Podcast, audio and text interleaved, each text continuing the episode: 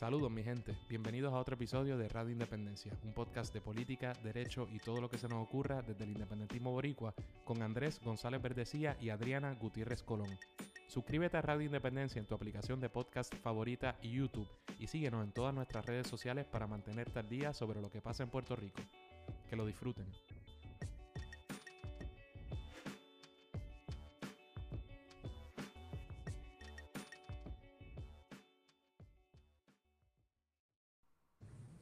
Saludos mi gente, bienvenidos a otro episodio de Radio Independencia. Como siempre con ustedes, Andrés González Verdecía y esa persona que está ahí, si lo están viendo en YouTube, es Adriana Gutiérrez Colón. ¿Cómo estás Adriana? Saludos Andrés y saludos a todas las personas que están conectadas viéndonos o escuchándonos a través de las aplicaciones podcast. ¿Todo bien Andrés? ¿Y tú cómo estás? Este, tranquilito, se suponía que nos cogiéramos unas vacaciones, las cogimos más o menos, aunque yo creo que no descansamos lo, lo debido, ni, fueron tan largas como estimábamos, pero eso es casi, casi siempre o casi completamente culpa mía. Y dicen que sana con gusto no pica, así que eh, esa es la que hay. Estamos de vuelta. Eh, Estamos de vuelta, de regreso de Radio Independencia. Así es. ¿Descansaste algo? Descansé algo, pero esos, esos últimos días antes de las elecciones fueron tan intensos que uno como que descansa, descansa y todavía sientes que, te hay como unos sueños eh, atrasados ahí. Pero estamos, estamos, estamos ready ya. Es difícil bajarle. Bueno, pues hoy tenemos un gran programa. Yo creo, gente, que este es uno de los programas más anticipados y más anunciados por nosotros desde el inicio de Radio Independencia, eh, que es un programa... Y solicitados también por la gente que nos, que nos sigue. De hecho, alguien, eh, eh, si, si, decidimos hacerlo en este preciso momento, quizás es mayormente porque alguien lo pidió literalmente. Mira, es un caso sobre los casos, un programa sobre los casos insulares. Eh, y eso es una doctrina legal, es una vaina que a mí me, me, siempre me ha interesado. Quizás es la, no voy a decir que es la razón por la que estudié Derecho, pero de, incluso antes de estudiar Derecho era una de las locuras políticas que yo jamás he podido eh, entender y concebir y que por eso me ha gustado tanto estudiar. Y para hablar de ese tema, a pesar de que es un tema que me gusta tanto y que nos gusta tanto, eh, dije, bueno, hay que traer un, monstruo, una persona que sepa mucho de eso, ¿verdad? Y, mucho más que yo. Y por eso está de vuelta con nosotros el profesor Carlos, profesor Carlos Gorrín Peralta, quien nos va a estar hablando, ¿verdad? De qué es eso que se menciona tanto de los casos insulares. Antes de eso, creo que eh, hay que hacer ciertos anuncios. Adriana, Zumba. Eh, agradecimientos a nuestros más recientes patrocinadores de Radio Independencia. Se siguen sumando al corillo de patrocinadores de Radio Independencia. Vamos a mencionar algunos de los más recientes. Philip Ongay, Delbert Alvarado, Yari E. Cruz, Edwin Sustache, Ariana Ramos, son algunas de esas personas que se han convertido en patrocinadores recientemente y que les agradecemos su apoyo eh, y, e invitamos a las personas que todavía no son eh, patrocinadores, que pueden convertirse en patrocinadores, a hacer una aportación mensual a nuestro proyecto para seguir creciendo y que le pueda llegar nuestro mensaje, nuestra información a más gente cada día Así que los invitamos a hacerlo. Todo esto puede hacerlo a través de la página de radioindependencia.net.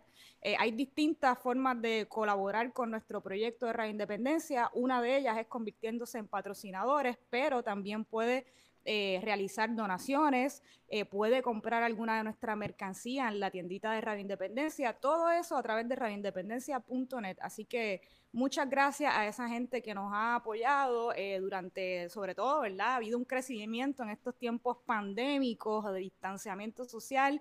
la gente ha apoyado mucho nuestro proyecto y lo agradecemos grandemente. Sobre todo, Andrés, hay que darle un agradecimiento inmenso y enorme a a una pareja que nos hizo una donación para costear eh, la computadora que necesitábamos desde hace mucho tiempo. Este, así que nuestra más sincero agradecimiento de corazón. Muchas gracias por esa inmensa aportación que hicieron a Radio Independencia. Sí, mano, es, increíble. Gracias a ustedes. No vamos, no vamos a decir los nombres porque, no sé, por qué no, pero, pero brutal. Eh, nos ayudó un montón, de hecho si ven algún delay o algún problema en el video, ahora es el, internet de, la gente de por allá, pero no, no del lado de acá. ahora tenemos, eh, si están viendo en, ¿verdad? esto en YouTube, eh, no en vivo, pero después, eh, notarán que ahora hay unas gráficas y unas cosas. Ahora eso debe correr como Dios manda, claro, siempre sujeto a la gran, al, al albedrío y al capricho de esa gran compañía cuyo nombre no voy a mencionar y de la Autoridad de Energía Eléctrica y la Estabilidad eh, que nos brinda. Así que no es que estemos en la panacea, ¿verdad? Seguiremos yendo al estudio tan pronto nos lo permitan las circunstancias. Hay otras chucherías que gracias a sus aportaciones también hemos podido conseguir mejores micrófonos y estoy loco por explotar eso también. Pero nos estamos preparando para hacer programas de mejor calidad, no solo sustantivamente, sino en lo procesal, eh, de forma remota. Gracias, Corillo, por esas aportaciones. Ahora sí, Adriana, no vamos a hacer esperar más al invitado. Eh, está con nosotros, con nosotros, como adelanté, eh, quien fuera el último invitado que tuvimos en Radio Independencia físicamente antes de esta locura que es el COVID-19, de que llegara a nuestras costas de manera tan, tan dura como ha llegado, que es el profesor Carlos Gorrín Peralta. Él es catedrático de la Facultad de Derecho de la Universidad Interamericana, donde ha impartido cursos de Derecho Constitucional, yo creo que desde hace como 40 años. Eh, así que no hace falta más introducción. Profesor, gracias por estar con nosotros nuevamente en Radio Independencia. Gracias a ustedes por la invitación. Eh, y antes que comencemos, quiero eh, darle las gracias a ustedes dos por el trabajo que desarrollaron a través de la campaña que fue muy exitosa, como todo el mundo sabe, como todo el mundo ha reconocido en el país. Así que muchas gracias por ese esfuerzo titánico que entre muchas otras personas ustedes hicieron.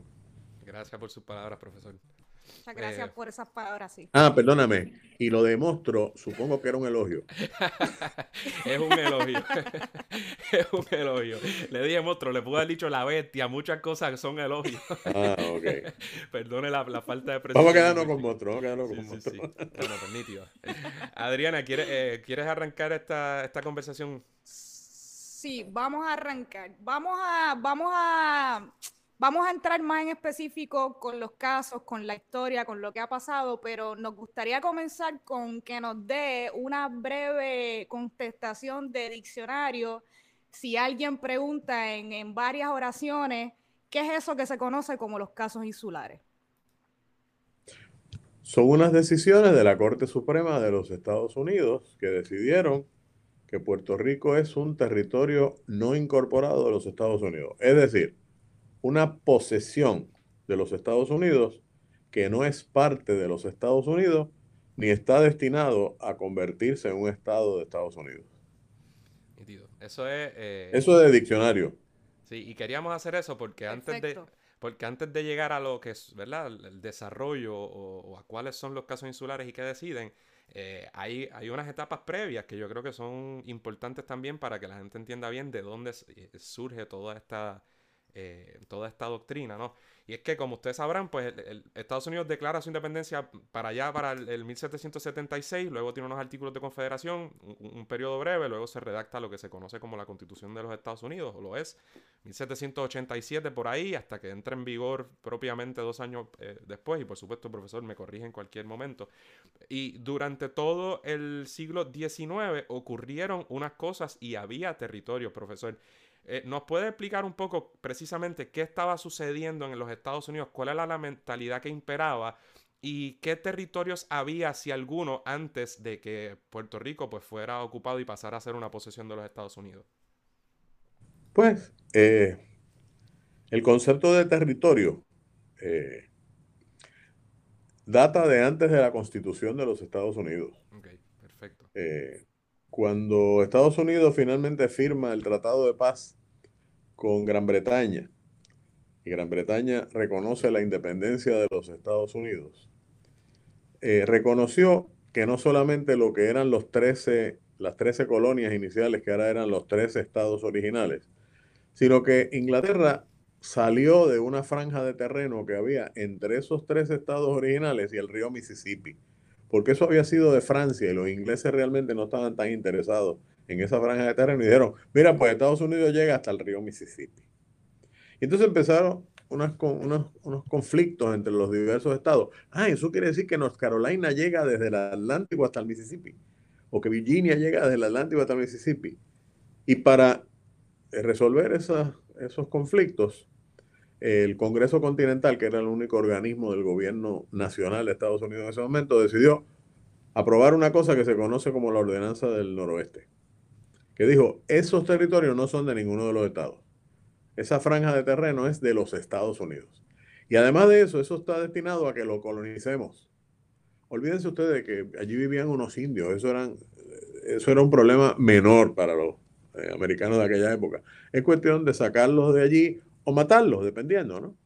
Eh, lo iban a colonizar esas tierras y cuando hubiese suficiente gente en ciertos sectores de esas tierras, entonces lo iban, ese, ese pedazo del, del, noroeste lo iban a admitir como un Estado nuevo. Eh, por supuesto, ahí no se acabó el evento. Como bien tú señalabas, entonces en el siglo XIX, ah bueno, en la constitución, convirtieron la ordenanza del noroeste en dos cláusulas de la constitución. Una de ellas dice, el Congreso puede admitir nuevos estados, que era el objetivo de, lo de la, ordenanza, ¿verdad? Y en el interín, el Congreso puede aprobar todas las reglas y reglamentos que quiera respecto al territorio. Eh, en el 1803. Y eso que mencionó, eso que mencionó es lo que se conoce como lo que decimos todo el tiempo aquí, como la cláusula territorial. Correcto. Esa que. Sí, eso de que el, el, Congreso tiene el poder de aprobar de disponer del territorio y de aprobar todas las reglas y reglamentos que estime convenientes para el territorio. Esa es la cláusula de la llamada cláusula territorial.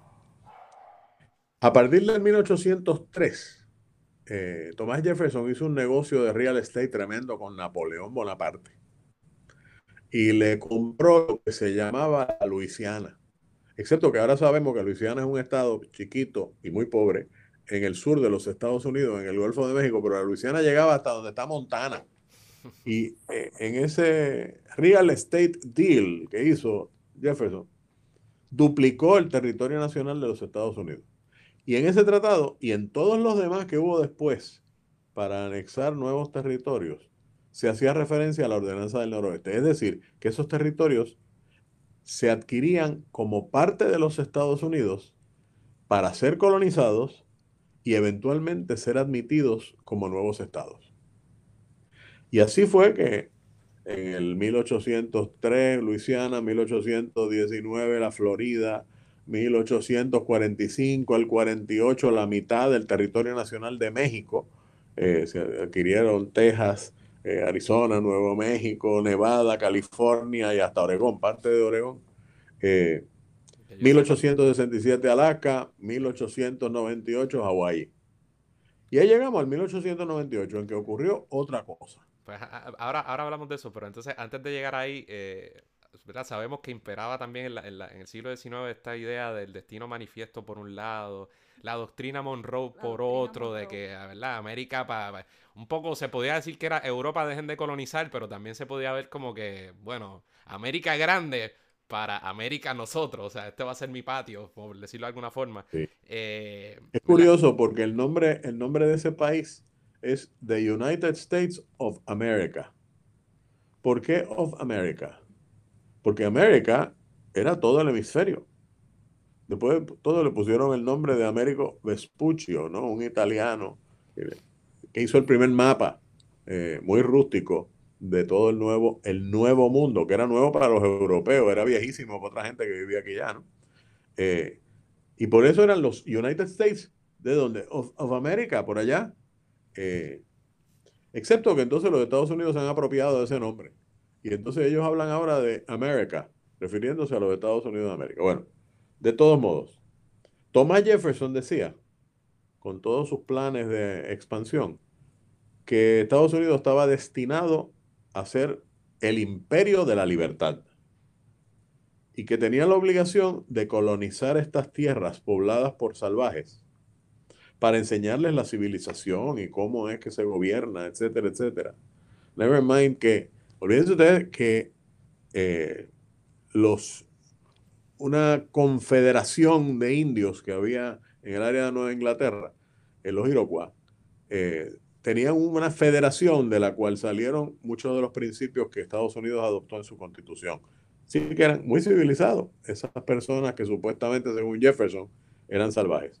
Así que se desarrolla toda una ideología teutónica de los blancos que decían que tenían la obligación casi bíblica de expandir la civilización y así justificaron una expansión territorial evidentemente imperial, o sea, imperial porque así lo denominaron, an empire of liberty, que supuestamente iban a extender las bondades de la libertad. Así, un profesor de ciencias políticas de Estados Unidos dice que la frase de Jefferson de An Empire of Liberty se convirtió hacia finales del siglo XIX en The Liberty to Have an Empire. O sea que se, hubo una transposición conceptual en los valores fundacionales de los Estados Unidos eh, y se convirtieron de ser unas ex colonias a convertirse en un poder imperial que adquiría colonias.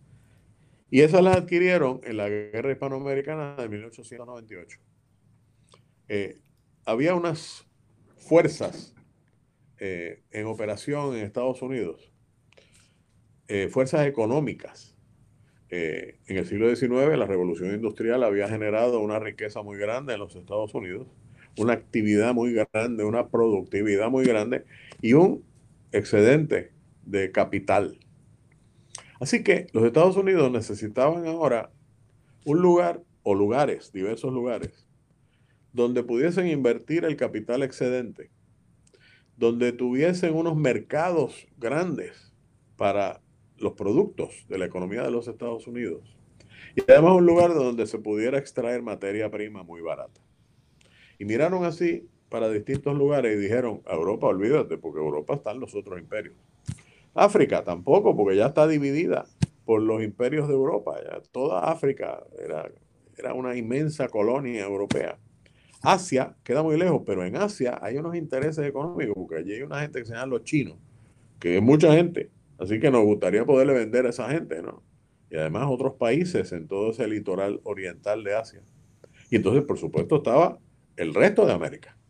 Así que vamos a tratar de expandir nuestra influencia económica hacia el este de Asia y hacia el resto de América.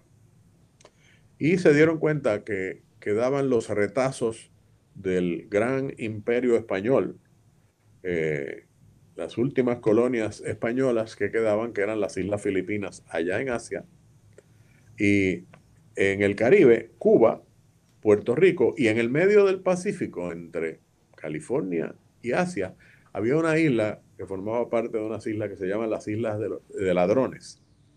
Eh, una isla que se llamaba Guam, se llamaba Guamaní por los, eh, los que allí habitaban, le han llamado Guam.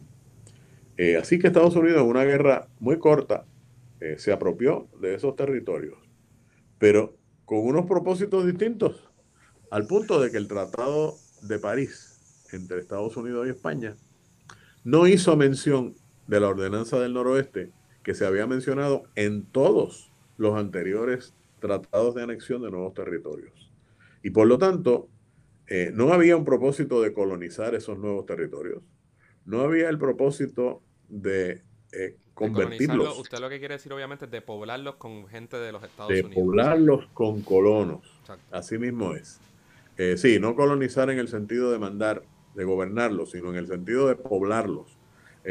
Como hicieron en el oeste, ¿no? Que mandaban estas caravanas hacia el oeste para que eh, para que montaran casa por allá. Estaba la frase esta famosa Go West Young Men, era literalmente, ¿verdad? Que era como un, llamado del gobierno de Uncle Sam, como que arranca para allá que eso está vacío, vamos a poblar esto que esto está... Sí mismo es. Y le ofrecían Villas y Castilla, o sea, hubo varias leyes federales de Homestead Acts que decían, en tal día a las 10 de la mañana va a sonar un disparo y ustedes pueden salir en sus caravanas y va a haber allí un terreno inmenso con unas estacas, literalmente unas estacas.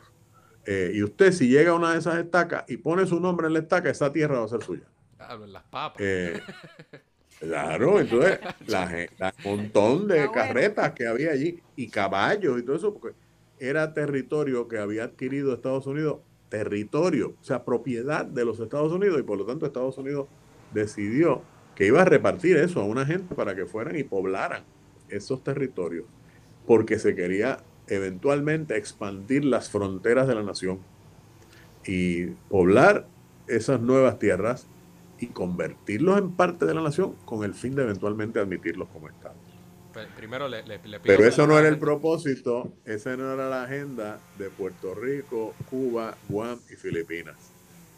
el propósito de eso era tener unos lugares con fines económicos para invertir, para tener un mercado cautivo, para extraer materia prima barata Y por supuesto, para tener unos enclaves militares, porque Estados Unidos ya aspiraba a convertirse en uno de los grandes imperios, una de las grandes potencias del mundo, como Inglaterra, Francia, Holanda, etc. Y así es que en el Tratado de París no hacen referencia a eso, sino que hay una frase muy corta, parca, muy sencilla, que dice, los derechos de los habitantes eh, y la condición política la determinará el Congreso. Es decir, que no hay compromiso alguno de convertir a eso en parte de los Estados Unidos ni nada por el estilo. Eh, a diferencia de todos los territorios anteriores. Y el referéndum para que nosotros fuéramos parte o ocupados por Estados Unidos, ¿cuánto fue la votación aquí? En... Cero a cero. cero a cero porque no le pidieron opinión absolutamente a nadie. Pero nosotros no los invitamos a ellos y de eso que yo he escuchado por ahí. No, no, eso fue, eso es parte de los mitos que se han generado en este país a lo largo de muchos años. Mitos en unas direcciones y mitos en otras direcciones. A lo mejor podemos hablar de eso en otro momento. Eh, entonces el Congreso, como había adquirido unos territorios que quería tratar distinto, pues entonces hicieron una cosa muy interesante. Aprobaron una ley para establecer un gobierno civil en Puerto Rico, en una ley que se ha venido a conocer como la ley Foraker. Y en esa ley dijeron que los productos que fueran de Puerto Rico a Estados Unidos tendrían que pagar un impuesto, una tarifa de importación que sería mucho menor a la tarifa de importación que tendría que pagar ese mismo producto si fuera de un país extranjero. Bien, así que si unas chinas iban de República Dominicana a Nueva York y pagaban 100 dólares de impuestos, un cargamento igual de chinas que fuera de San Juan a Nueva York pagaría 15 pesos. Y uno se pregunta, oye, pues qué bueno ser colonia de Estados Unidos, ¿verdad? Porque los productos de uno tienen más acceso al mercado de Estados Unidos que los productos de otros países excepto que mejor sería no tener ninguna tarifa, ¿verdad? ¿Por qué? Porque si no hay una tarifa, entonces eh, las chinas de Puerto Rico competirían en igualdad de condiciones con las chinas de California o de Florida. ¿Por qué le impusieron una tarifa? Pues para que no compitieran los productos de Puerto Rico con los productos americanos. Era una tarifa proteccionista de los intereses económicos de los Estados Unidos. Bueno, eh, un señor que importó una china a Nueva York, le cobraron los 15 pesos, eh, dijo, pero es que eh, el Congreso no puede aprobar esos 15 pesos, eh, esa tarifa para los productos de Puerto Rico, porque Puerto Rico ya unos meses antes habían decidido que era un territorio de los Estados Unidos. Y como es territorio de Estados Unidos, es de aplicación a ese, a ese lugar, Puerto Rico, una cláusula de la Constitución de Estados Unidos que dice que todos los tributos que se establezcan por ley federal tienen que ser uniformes en todos los Estados Unidos. La ley Foraker había dispuesto un tributo para los productos que fueran de Puerto Rico a Estados Unidos que no era uniforme en todos los Estados Unidos porque las chinas de Florida no pagaban nada cuando llegaban a Nueva York, pero las de Puerto Rico sí. Y se cuestionó que eso violaba la cláusula de uniformidad tributaria. En el, uno de los primeros casos, y quizás uno de los más importantes, que se llama Downs vs. La Corte Suprema de Estados Unidos dijo que esa ley federal era constitucional. Porque como Puerto Rico no era un territorio como los anteriores, que eran parte de los Estados Unidos, sino que esto es un territorio con una posesión que pertenece a los Estados Unidos, pero no es parte de, de los Estados Unidos, pues la constitución no necesariamente aplica en ese lugar. ¿Dónde aplica la constitución de Francia? En Francia. Y la de Costa Rica, en Costa Rica. Y la de Estados Unidos, en Estados Unidos. ¿Aplica en otros lugares que no son Estados Unidos? No, pues la Corte Suprema decidió que Puerto Rico no era entonces parte de los Estados Unidos y por lo tanto esa cláusula no era de aplicación porque no se trata de un derecho fundamental. No crea ningún derecho esa cláusula que dice de la uniformidad tributaria. Y en segundo lugar, el Congreso no la había extendido a Puerto Rico. Tanto así, había impuesto una tarifa no uniforme. Así que desde ese caso, 1901, se, se le puso a Puerto Rico la etiqueta, una nueva etiqueta que se inventaron, de territorio no incorporado. que pertenece a, pero no es parte y no está destinado a convertirse en Estado. Esa doctrina se reafirmó como doctrina mayoritaria de la Corte Suprema en el 1904, en otros casos insulares. Eh, y entonces hubo dudas cuando en el 17 el Congreso de los Estados Unidos derogó la ley Foraker y aprobó la ley Jones, porque en la ley Jones dijo que todos los ciudadanos de Puerto Rico eran ciudadanos de Estados Unidos. Y una gente dijo, adiós, pues si esa gente son ciudadanos de Estados Unidos, forman parte del cuerpo político de los Estados Unidos. Y por lo tanto, por lo tanto, Puerto Rico ahora es parte de los Estados Unidos. Pero cinco años después, en el 1922, en un caso que se llama Balzac versus People of Puerto Rico, porque no habían cambiado el nombre de Puerto Rico a Puerto Rico, eh, el juez presidente eh, Taft, que había sido el primer gobernador de Estados Unidos en las Filipinas y que luego había sido presidente de los Estados Unidos entre el 1909 y el 1913, ahora como juez presidente escribió una opinión que dijo que la extensión de la ciudadanía en el 1917 no había incorporado a Puerto Rico y que Puerto Rico seguía siendo un territorio no incorporado. Es decir, una posesión que no es parte de los Estados Unidos ni está destinada a convertirse en Estado de los Estados Unidos. Yo creo que una pregunta importante, ¿cuál es la diferencia entre los incorporados versus no incorporados y, cómo llegaba el tribunal a hacer esas distinciones, en qué se basaba? Bueno, antes de 1901 no tenía que hacer ninguna distinción porque no existía la distinción. ¿Ok?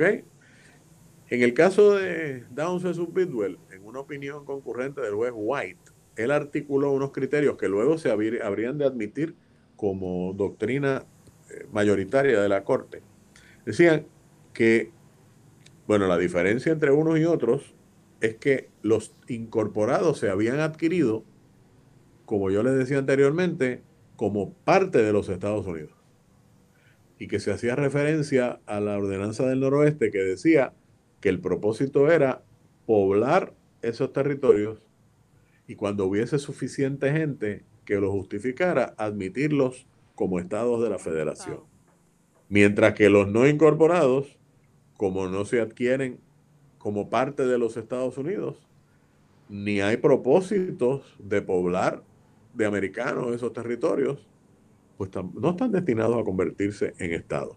Los indicadores que el juez White había identificado en los procesos del siglo XIX, para decir que desde Luisiana hasta Hawái habían sido incorporados, eran que se le reconocieran derechos a los habitantes del nuevo territorio, derechos constitucionales importantes, y en segundo lugar, que se le hiciera ciudadanos de los Estados Unidos.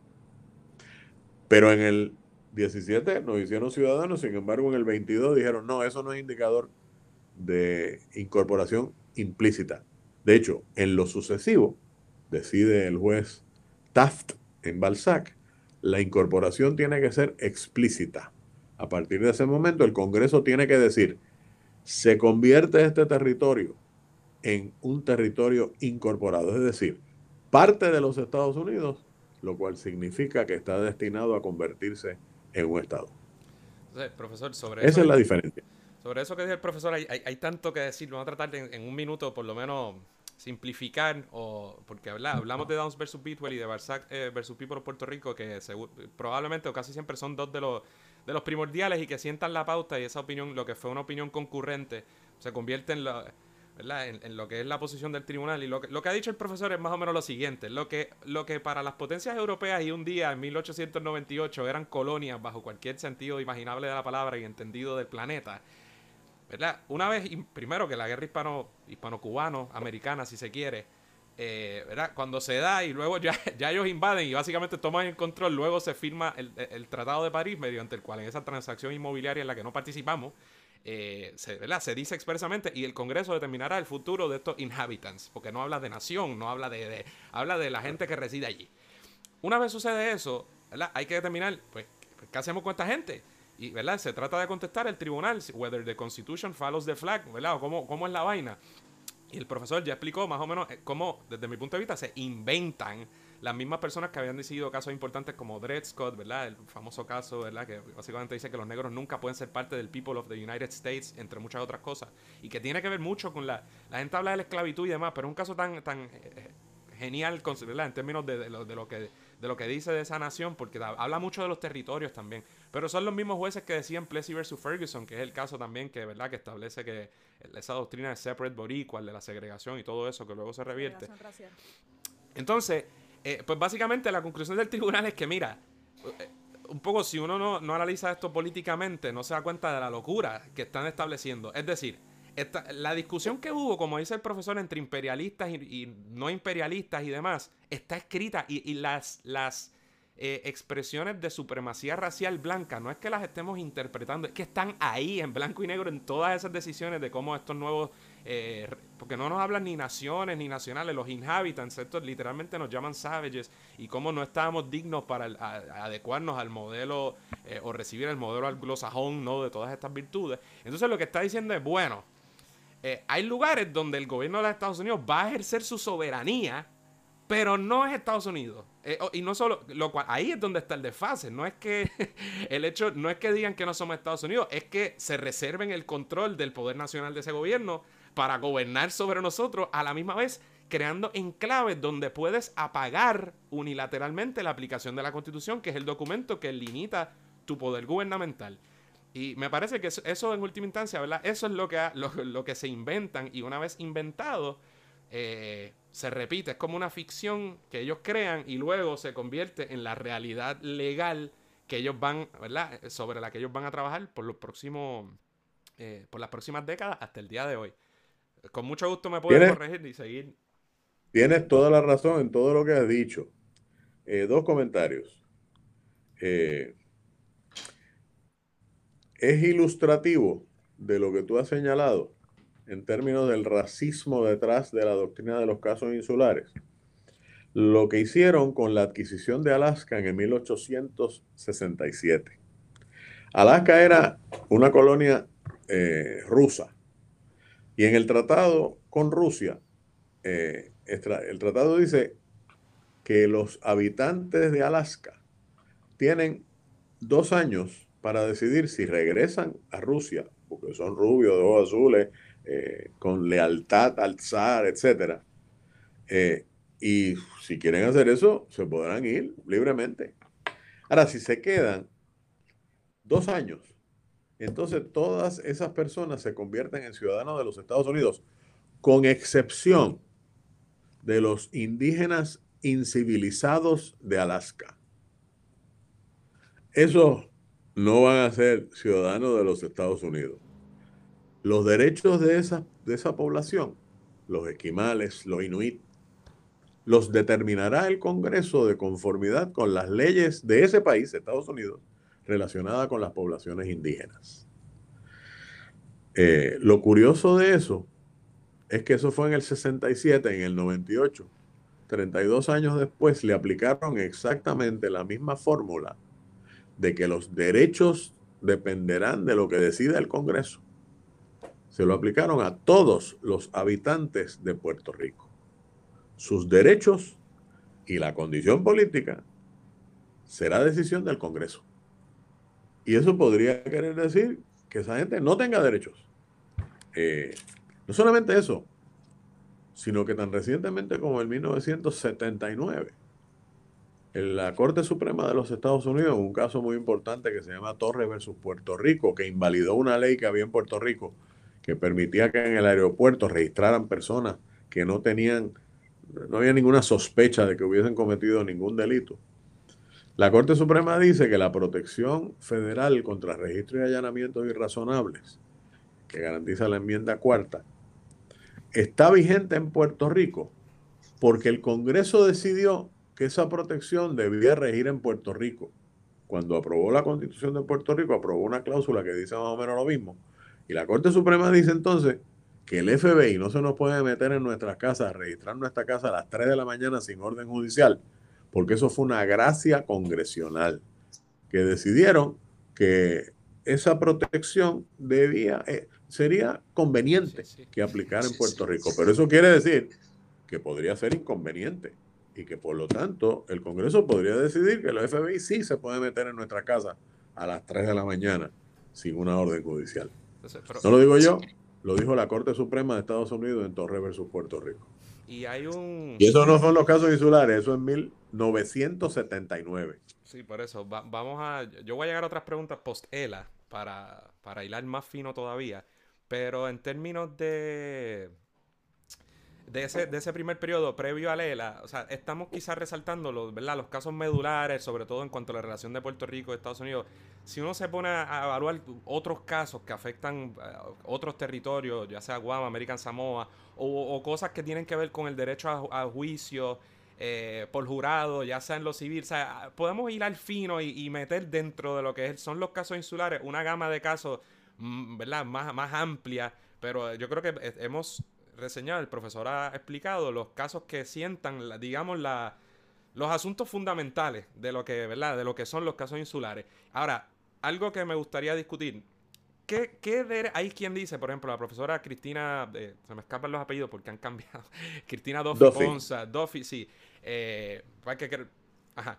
Ella, por ejemplo, alguna gente ha dicho, bueno, los casos insulares no son tantos como se ha dicho anteriormente y en realidad la, constitución siempre ha aplicado, pero no siempre opera, algo por el estilo. Según ellos, que ellos, Estados Unidos, que y el Tribunal Supremo, ¿Cuáles eran esos derechos que siempre aplicaron desde que entraron, eh, desde que invadieron y tomaron control de Puerto Rico? Que siempre aplicaron en Puerto Rico. Porque la discusión, increíblemente, a, ningún juez se le ocurrió decir, bueno, pero es que nosotros, en virtud de una guerra y sin consultarle a estos seres humanos, no podemos ejercer nuestra soberanía. La discusión era si ibas a aplicar completamente en todo momento la constitución ex propio vigore, como decimos los abogados, o si solo algunas cosas como se decidió. Pero ¿Cuáles eran esos derechos que supuestamente siempre aplicaban ya en Puerto Rico por la mera presencia de esa bandera americana aquí? Esa pregunta no te la puedo contestar porque la lista no está en ningún sitio. ¿Ok? Hay una lista en la Carta de Derechos de la Constitución de los Estados Unidos de unos derechos que el gobierno de los Estados Unidos no puede violentar. Pero como la Constitución no sigue la bandera, que fue la frase eh, que se generó en torno a la guerra hispanoamericana, si el hecho de que hubiesen plantado bandera en Puerto Rico quería decir que la constitución regía totalmente, o si la constitución no sigue la bandera. Y se decidió eh, que la constitución no necesariamente sigue la bandera, porque el hecho de que se ejerza autoridad en ese territorio no necesariamente quiere decir que los habitantes tengan los derechos constitucionales. Y por lo tanto eso ha ido evolucionando caso a caso. Eh, en algunas ocasiones, ah, en ese momento tampoco se sabía lo que era un derecho fundamental. Cuando el juez White habla de los derechos fundamentales, eso es una lista muy amorfa. Eh, no es hasta mediados del siglo XX que la Corte Suprema de Estados Unidos empieza a articular alguna, algún criterio para decidir qué derechos son fundamentales y qué no son fundamentales. pues la libertad de expresión o la libertad religiosa son fundamentales, pero el derecho a juicio por jurado en casos civiles no es un derecho fundamental, aunque los dos están en la Carta de Derechos. Pero ahí voy, profesor. Eh, eh, o sea, hay, hay una... Es que obviamente aquí nos vamos a poner más técnicos, más, más abogados, ¿verdad? Y las personas que no sean abogados, pues, pues nada. Pero eh, luego, posteriormente, sé yo, 50, 60... Perdona que te interrumpa. Las personas que no son abogados pueden no entendernos, pero es que nosotros tampoco lo entendemos. ¿Cómo es posible que se pueda ejercer autoridad ah, en un lugar sin que la gente de ese lugar tenga plenamente los derechos que garantiza la Constitución que crea el Congreso que gobierna a esa gente. Eso es una contradicción. Eso es colonialismo. Eso no es Dios que lo entienda en el constitucionalismo moderno. De acuerdo. Entonces, pero a lo que iba, hay una doctrina de, ¿verdad? Eh, la, aplicación selectiva de la Carta de Derecho, la incorporación selectiva de la Carta de Derecho a los estados, toda la discusión de las consecuencias de la guerra civil, de la decimotercera, decimocuarta, decimoquinta enmienda, y usted sabe, ¿verdad? Luego con la Corte Warren, todo eso se van desarrollando los derechos fundamentales, pero los derechos fundamentales bajo la cláusula de debido proceso de ley y toda esa invención o toda esa interpretación judicial, no necesariamente, pienso yo, me puedo estar equivocando, porque tampoco es que yo haya leído mucho sobre, o sea, que yo haya visto mucha gente que discuta esto, me puedo equivocar, pero no tiene, no, no eran los mismos derechos fundamentales o criterios que, que, se desarrollaron bajo los casos insulares en su aplicación a Puerto Rico. Y, y lo que quiero, mi pregunta es la siguiente. En la medida en que entonces comenzaron a aplicarse, comenzó a aplicarse la Carta de Derecho en Puerto Rico por la teoría de incorporación selectiva como si fuéramos un estado cualquiera, eso minó la importancia de los casos insulares y propendió a que luego de la ficción del Estado Libre Social en 1952, los populares y la gente en general pudieran plantear que, los casos insulares casi eran letra muerta. O sea, esa fusión entre dos doctrinas que no son realmente iguales, ¿cuál es el impacto de esa sobre los casos insulares? Pues que los casos insulares hablan de los derechos fundamentales sin precisar cuáles son. Y por lo tanto, en la medida en que se fueron definiendo a lo largo del siglo XX los que eran fundamentales y los que no eran, entonces pues eso quiere decir que esos aplicarían a Puerto Rico, ¿verdad? Pero por analogía. Eh, eh, así que, en, términos de eso, ese es el impacto que tiene esa doctrina de cuáles son los derechos fundamentales en Puerto Rico. Pero eso eh,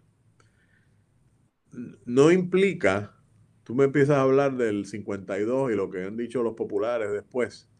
Eh, cuando yo estudiaba Derecho, cuando estudié Derecho Constitucional, eh, entre enero y mayo de 1972 con el profesor Jaime Fuster, eh, estudiamos los casos insulares como una curiosidad histórica. Porque eso realmente ya no estaba en vigor. Porque en el 52 Puerto Rico había dejado de ser un territorio de los Estados Unidos y se había convertido en una cosa única en la historia constitucional de Estados Unidos, eh, un eh, estatus sui generis, sin paralelo en la historia. Eso no lo vendían como una cosa muy positiva. Y de hecho todavía hay gente que insiste en esa teoría. Y cuando eh, Adrián y yo estudiamos Derecho, yo cuando estudié 2008-2011, el independentismo y alguna gente siempre dijo lo que, porque había mil ejemplos de trato distintivo con respecto a Puerto Rico que solo se validaban bajo la cláusula territorial, eso no había forma de invisibilizarlo. Pero aún así, se enseñaba como si fuera una cosa sujeta a interpretación. Y como, o sea, que es bien chistoso, estudiar derecho ahora debe ser bien, bien distinto. Yo, yo recuerdo las discusiones que tuve con el profesor Fuster, el amigo Fuster, después desarrollamos una relación mucho más cercana, ¿no? Eh, y yo decía, pero profesor, es que en el 52 no pasó nada. El 24 de julio del 52, ¿quién era el gobernador de Puerto Rico? Eh, Luis Muñoz Marín. Y el 26 de julio, Luis Muñoz Marín. ¿Y quién eran los miembros de la Asamblea Legislativa el 24 de julio? Pues fulano, Vengano y Perencejo. Y el 26, los mismos. ¿Y quiénes eran miembros de la Asamblea Legislativa y del Tribunal Supremo? ¿Quiénes eran? Pues fulano. Y después, los mismos. O sea, yo le decía, entonces, no pasó nada no pasó nada porque esa gente que había sido electa bajo la ley Jones en el 48 siguieron funcionando como tales hasta las elecciones del 52. Fue lo mismo, ¿no? Él me decía, no, Carlos, no, no es lo mismo. Eh, ya no es ya Puerto Rico no es un territorio no incorporado. Eh, ni el Congreso ejerce ya poderes plenarios sobre Puerto Rico. Pero resulta que los desarrollos de los últimos 15 años eh, indican que lo que decía el estudiante insolente eh, en el 1972, pues tenía razón. En el 1952 no pasó nada en términos de alterar la relación fundamental entre Puerto Rico y los Estados Unidos.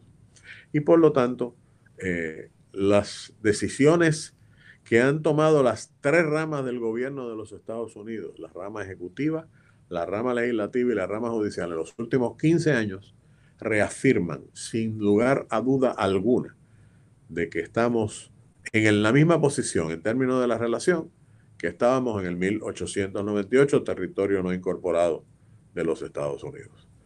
Lo que decían los casos insulares, que era la relación entre los dos países.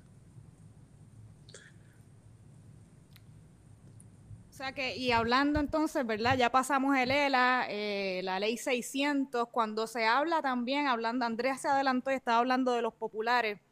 Los populares también utilizan mucho el eh, nature of a compact a, referirse de que sí hubo un pacto entre Estados Unidos y Puerto Rico. ¿Qué usted le dice a esa gente?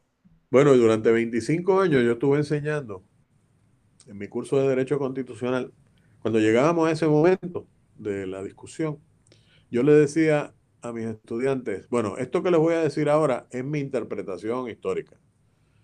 No tengo base objetiva alguna para sustentar lo que voy a decir. Yo creo que ese concepto que dice la ley 600, de que esta ley se aprueba in the nature of a compact, en la naturaleza de un pacto, fue un concepto intencionalmente ambiguo, porque no dice this act is adopted as a compact. Esta ley se aprueba como un pacto con el pueblo de Puerto Rico, sino que dice esta ley se aprueba en la naturaleza de un pacto. ¿Qué quiere decir eso? Yo, pensaba, eso tiene que ser una ambigüedad, porque no puede, no puede ser tan pobre la redacción de la gente que escribió esto. Luego de esos 25 años, eh, salió publicada eh, un libro que dice eh, Así fue, que son las memorias de José Triamón. Y en esas memorias, no la tengo aquí para señalar la página precisa en que esto ocurre, Trías señala que Muñoz lo había enviado a Washington para reunirse con el comisionado residente Antonio Fernós Isel, porque Fernós decía que el proyecto que él había presentado, que decía esta ley se aprueba, el proyecto decía esta ley se aprueba como un pacto, Fernós ahora decía que si aparecía esa frase no le iban a aprobar la legislación. Y por lo tanto no había posibilidad de crear la constitución de esta cosa que se llamaba el Estado Libre Asociado.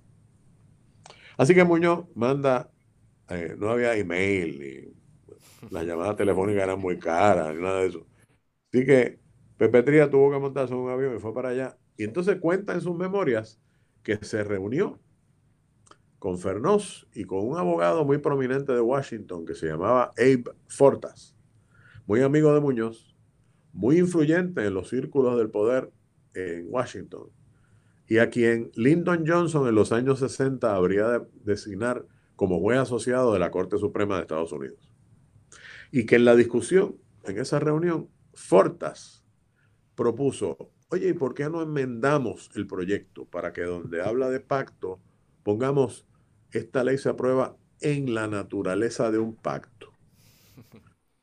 Trías, vete y dile a Muñoz que puede seguir diciendo en la tribuna pública que va a tener un pacto con los Estados Unidos. Fernós, vete y dile a los congresistas que tienen dudas de si pueden apoyar este proyecto, que lo pueden apoyar porque esto no es que sea un pacto, esto es como si fuera un pacto. Es decir, la forma de un pacto sin la sustancia del pacto. y ahora pues yo le puedo decir a mis estudiantes, no lo que yo creo personalmente, sino lo que creía José Trias Monge, uno de los conspiradores de la mentira del pacto. bueno, eh, me gustaría, llevamos un ratito y todavía tenemos mucho que discutir, pero antes de pasar quizás al siglo XXI y la actualidad, eh. De, lo que estamos viviendo, sobre todo en los casos insulares, porque yo creo que en los últimos 5 o 6 años se han añadido algunos de los más importantes y relevantes en la doctrina de los casos insulares, desde precisamente Balzac, Dance vs. Bidwell.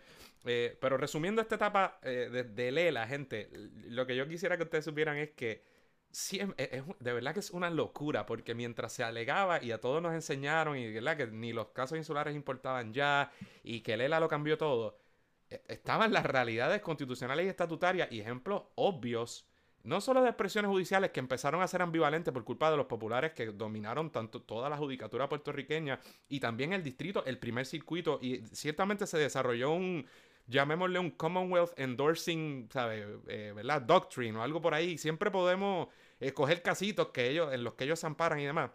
Pero, por ejemplo, esa, la cosa más sagrada de los populares, de la 936 y todo ese tipo de cosas, se puede hacer únicamente, y que me corrija el profesor, porque precisamente como somos un territorio, ¿verdad? Y bajo la doctrina desarrollada y que estamos discutiendo, se le puede dar un trato estatutario distinto a Puerto Rico, que puede ser malo si no nos gusta, o puede ser, ¿verdad? Bueno en un caso particular si a usted le gusta, por ejemplo, las 936. Pero es que si no, si, ¿verdad? si no fuera por esa doctrina que permite ese trato distintivo eh, y que el, Congreso use sus poderes eh, como quiera y trata a Puerto Rico de forma distinta, pues entonces no se pueden sostener cosas. Y eso estuvo con nosotros siempre. Otros ejemplos estatutarios como refrau son leyes el punto es que hay, hay, muchas leyes que trataron a Puerto Rico de forma distinta bajo la realidad de que era un territorio, ¿verdad? Y, y que recuerden que los populares decían que no éramos territorios, es de locos, pero lo decían y todavía quizá alguno lo dice.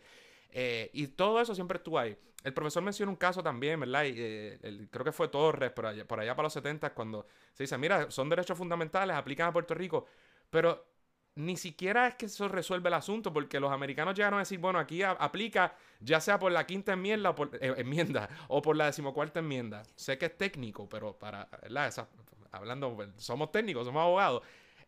Es, eso no, es eso no es necesariamente irrelevante. Lo que está diciendo es, mira, no importa si Puerto Rico se concibe para efectos constitucionales como parte del Estado, del gobierno federal, ¿verdad? O un territorio, o como algo autónomo, o como un Estado pseudo soberano, en ese entonces, cuando todavía podíamos jugar con esas vainas, da igual porque por, por alguno de los dos aplica en Puerto Rico. Pero sin ponernos demasiado técnicos, lo que yo quiero resaltar es que eso no es irrelevante, ni política ni jurídicamente. Y aquí, un sector de, los puertorriqueños como que obviaron todas esas cosas obvias para adelantarse un mensaje político que claramente era ficticio, ¿verdad? De que Lela eh, era, había cambiado esta realidad y de alguna manera había... Eh, todo esto que estamos discutiendo era cosa del pasado y que el, independentismo, que yo siempre digo que era casi exclusivamente quien decía esto, pues que éramos unos locos hablando de cosas del pasado nada, ese es eh, mi último granito y obviamente pueden comentar, pero me gustaría entonces, profesor, que, que hablaron rapidito de qué cambió en el 2008, Bumedin, no sé bien cómo pronunciarlo, porque yo pienso que desde 2008 y entonces luego pasamos al 2016 y todo lo que ha conllevado, yo creo que como que puso de moda en los círculos norteamericanos, en los casos insulares, en los círculos legales, de una forma que yo creo que ni los mayores constitucionalistas en Estados Unidos le prestaban mucha atención por décadas a los casos insulares. No sé si usted coincide y, qué fue lo que pasó en ese caso. Antes de entrar a la pregunta, quiero comentar lo que tú dijiste anteriormente sobre la locura esta de que hubo un montón de leyes que trataban a Puerto Rico distinto. Eh, lo que pasa es que los estadolibristas territorialistas eh, le cambiaron la retórica a todo eso. Eh, es que Puerto Rico tiene autonomía fiscal. Eso quiere decir que el Congreso decidió que podíamos eh, no ponerle contribuciones a unas cosas y que ellos podían no ponerle contribuciones a unas actividades que se desarrollaran en Puerto Rico. Y hablaban de la ciudadanía, que Lela era la ciudadanía común. Pues eso es embuste. Aquí la gente era ciudadano de Estados Unidos desde el 1917. Sí, ellos se y el mercado, en la Unión Europea. Ellos juran que ellos crearon la... y el mercado común, ¿qué es eso? El mercado común decían que eso era producto de Lela, cuando existe desde la ley Foraker, que podían entrar los productos de Estados Unidos allá. Eh, y la defensa común.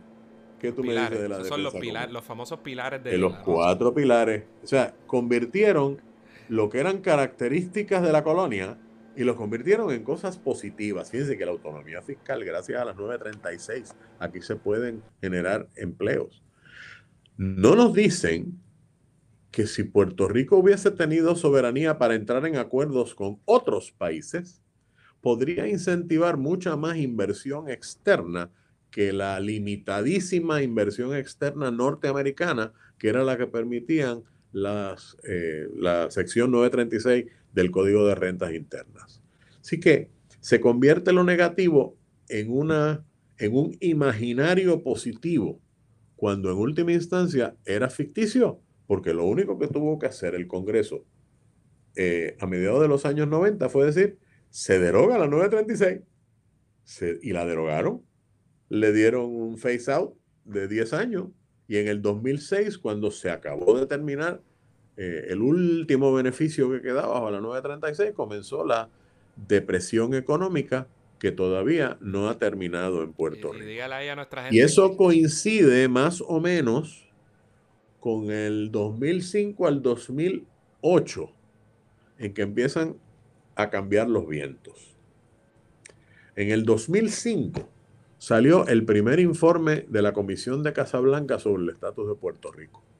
Comisión que había designado Bill Clinton al final de su incumbencia como presidente. Que fue, quien, quitó, que fue quien quitó la 936. Que, fue, quien quitó la 936. No, ¿qué va a ser? Y además tampoco fueron, tampoco fue el PNP.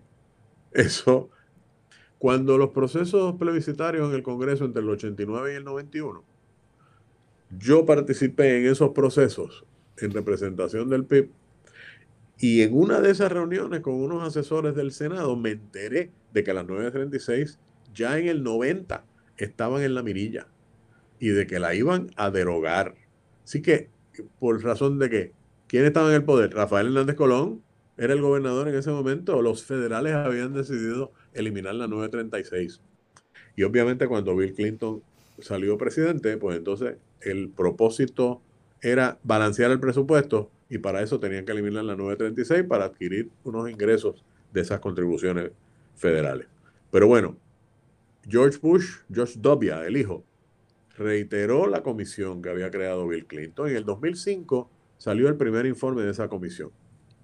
Y la premisa fundamental de todo ese informe era que Puerto Rico seguía siendo un territorio no incorporado de los Estados Unidos. Más aún, dijeron que se alegaba que Estados Unidos en Naciones Unidas en el 1953 había dicho que Puerto Rico tenía eh, gobierno propio y que había dejado de ser eh, un territorio de los Estados Unidos.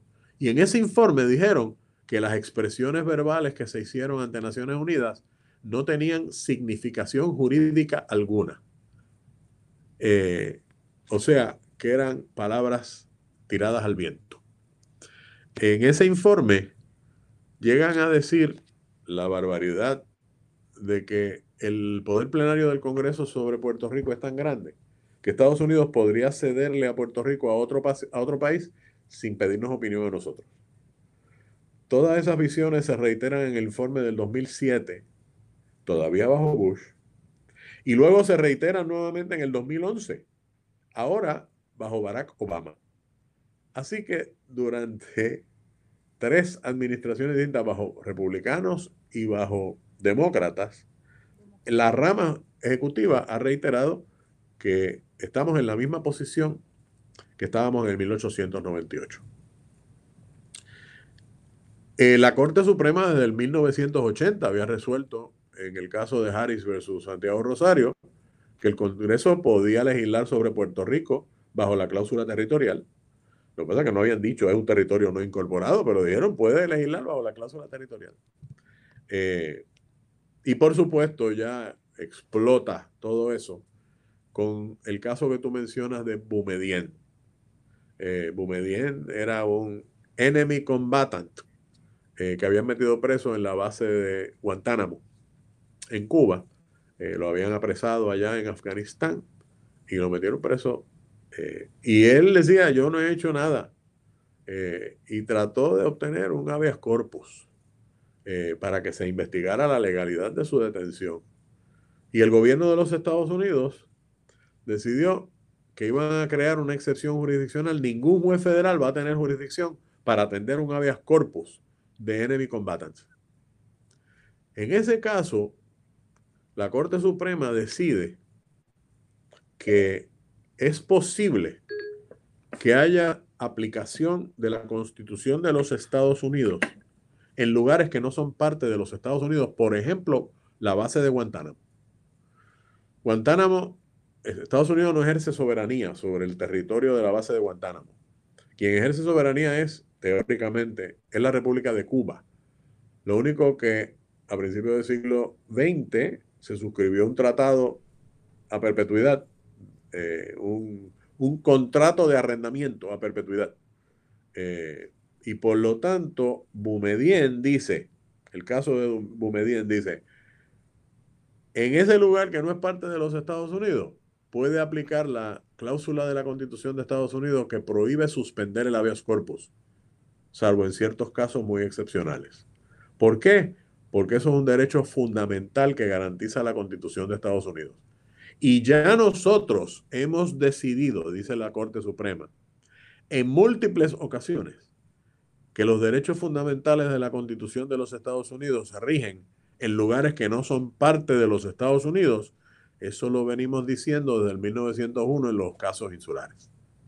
Y revivieron de momento los casos insulares como, fundamento como fundamento doctrinal para resolver que un enemy combatant en Guantánamo tenía derecho a habeas corpus. Fíjate que esto coincide con el 2005 y 2007 de los primeros informes de Casablanca. Y por supuesto, todo se aplica a Puerto Rico en el año 2016. En junio del 2016 ocurrieron, se alinearon los planetas.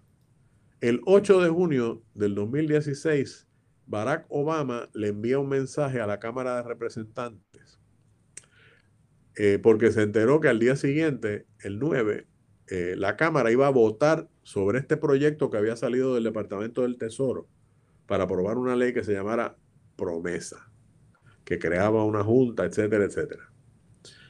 Eh, y le dijo, tienen que aprobar ese proyecto en la Cámara, porque eso es lo que va a resolver los problemas de la deuda pública de Puerto Rico. Eso es el 8 de junio. El 9 de junio a las 10 de la mañana, la Corte Suprema anunció la decisión en el caso de Puerto Rico versus Sánchez Valle. A las 4 de la tarde de ese mismo día, la, la, Cámara de Representantes aprobó el proyecto que culminó eventualmente en la ley promesa. Todo el mundo dijo, no, pero eso no se va a aprobar así en el Senado. Esto falta muchísimo para que esto se pueda aprobar. Cinco días, cuatro días más tarde, perdón, eh, la Corte Suprema resolvió el caso de Franklin, California, el caso de la llamada quiebra criolla. Yo creo que como un mensaje muy claro de la Corte Suprema al Senado, que está al frente, al cruzar la avenida, de que tenían que aprobar promesa como la había aprobado la Cámara de Representantes. Porque ahora ni había acceso de Puerto Rico al código de quiebras de los Estados Unidos, ni era válida una ley de Puerto Rico para crear un mecanismo de eh, reestructuración de deuda a través de los tribunales de Puerto Rico. Así que la única forma... Había footnotes, había notas al calce en las decisiones y hasta en las argumentaciones orales decía, pero tranquilo si el Congreso está bregando con esto y estos miembros del tribunal a lo mejor no entendían que le estaban diciendo a populares, pero mira, si la, entidad gubernamental con el poder plenario para atender estos asuntos se está encargando, ¿cuál es el lloriqueo? Y yo me imagino a los populares infartando pero al otro lado de la calle te están diciendo, tranquilo, que esto lo bregamos ahí, te voy a clavar judicialmente, que, pero tranquilo, que en el Congreso te voy a salvar. Y de nuevo, ¿cuál presidente republicano de ultraderecha fue el que nos impuso una Junta de Control Fiscal? No, ninguno, ninguno, fue Barack Obama. Eh, y ahora será un presidente demócrata el que dice como la gran cosa que va a enmendar promesa. No la va a dejar sin efecto sino que la va a enmendar reiterando una vez más Joe Biden el ejercicio imperial del poder territorial sobre Puerto Rico. Aquí hay una gente muy entusiasmada con que Donald Trump eh, perdió las elecciones, aunque él no lo acepta todavía, y que gracias ahora que viene Biden, ahora se van a resolver las cosas terribles de promesa. Embuste, embuste, Estados Unidos no va a revocar la promesa ni se ha dicho que la van a dejar sin efecto. Eh, y lo mismo ha ocurrido con el liderato demócrata en el Congreso. Eh, es decir, que en el 2016, en junio, el presidente se alineó con el ejercicio territorial sobre Puerto Rico. La Corte Suprema dijo, eh, hay poder territorial sobre Puerto Rico. Y el 30 de junio, el presidente Obama firmó la, la, la ley promesa. Eh, así que las tres ramas se alinearon y se aclaró definitivamente que lo del pacto, lo de que habíamos dejado de ser territorio, eh, todo eso fue un imaginario engañoso. Es curioso porque en el 1957, en un caso que llegó a la Corte de Apelaciones de Boston, US versus Figueroa, eh, había que decidir si la constitución de Puerto Rico era meramente una ley federal y que por lo tanto el Congreso la podía dejar sin efecto. Eh, y el juez Magruder dijo, rechazó ese argumento y dijo, no, no, no, la constitución de Puerto Rico no es meramente una ley federal, porque no le podemos imputar al Congreso la perpetración de un engaño tan monumental como ese. A monumental pues, hoax. Adivina qué, el monumental hoax adquiere vigencia eh, ahora en la actualidad. Y esa es una frase eh, que todos los jueces populares en todos los tribunales imaginables citan y citan y citan. Y de hecho, lo tanto así que lo citan en Sánchez Valle en la opinión que es revocada. Eh, y, y, todos los jueces de abajo es una cosa, pero una mentalidad tan... Ahí usted puede ver cómo se plasma. De aquí a 500 años van a leer eso y van a decir, ay Dios mío, cómo se plasma el colonialismo, porque literalmente era, ellos estaban ofendidos y ofendidas de que alguien siquiera pudiera insinuar y acusar a los Estados Unidos de haber perpetrado esa farsa y de tener colonia. Y esto estoy hablando del año 2016. it is what it is. Y eso continúa en el 2020 eh, o 2019, eh, cuando se celebra, no, el 20, cuando se celebra, no fue en el 19, ahora no me acuerdo. La opinión con esto de la pandemia, uno, uno pierde noción de los años con esto de la pandemia. Uno se olvida que hace nueve meses que uno está encerrado. De acuerdo. Eh, en la vista oral del caso de Aurelius, Ese es el caso de cuestionó, Appointments Clause. El, el cuestionamiento de la validez de la composición de la Junta, porque no se había cumplido con los requisitos de la cláusula de nombramiento, con consejo y consentimiento del Senado. Unos amigos populares, eh, algunos, uno de ellos muy en particular lo recuerdo porque estaba sentado al lado mío, y comentamos en la fila para entrar a la corte ese día eh, que la corte existía una muy buena posibilidad de que la corte aprovechara ese momento para revocar los casos insulares. Y salieron muy decepcionados de aquello, ¿no?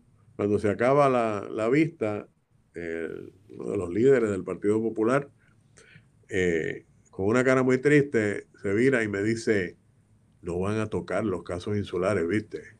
Yo le dije, yo te lo dije antes que empezara esta vista, ¿verdad? Lo, dijimos aquí en la ¿Ah? independencia. Y, fue, y perdieron 9 a 0. Aunque una de las preguntas que le tengo, 9 a 0. Pero una de las preguntas, la, opinión de Sotomayor, concurrente, que yo le diré aquí mi cariño, este, eh, ¿qué opinión más? Me recordó algo a la de Fiol en Sánchez Valle aquí en el sentido de que ambas, o sea, la jueza Sotomayor dice, bueno, como nadie lo trajo, y después entra a discutir un asunto constitucional que ella admite que nadie trajo, y después prácticamente lo resuelve o adelanta brutalmente cuál sería su postura al respecto. Pero para colmo, repitiendo un calco, un borrador de proyecto de ley, si se quiere, o de, o de proyecto de sentencia que lo pudo haber hecho José Alfredo Hernández Mayoral, a quien yo creo que citó, hablando de lo que en mi humilde opinión, y verdad, es, son locuras, locuras reviviendo el, ¿verdad? la teoría del pacto de Lela. ¿Qué usted me puede decir sobre esa eh, opinión de Sotomayor y la y la reacción eufórica, que me perdone, profesor, pero orgásmica de ciertos populares con poder en Puerto Rico. Sí, es muy triste esa opinión porque está absolutamente desvinculada de la realidad jurídica eh, vigente.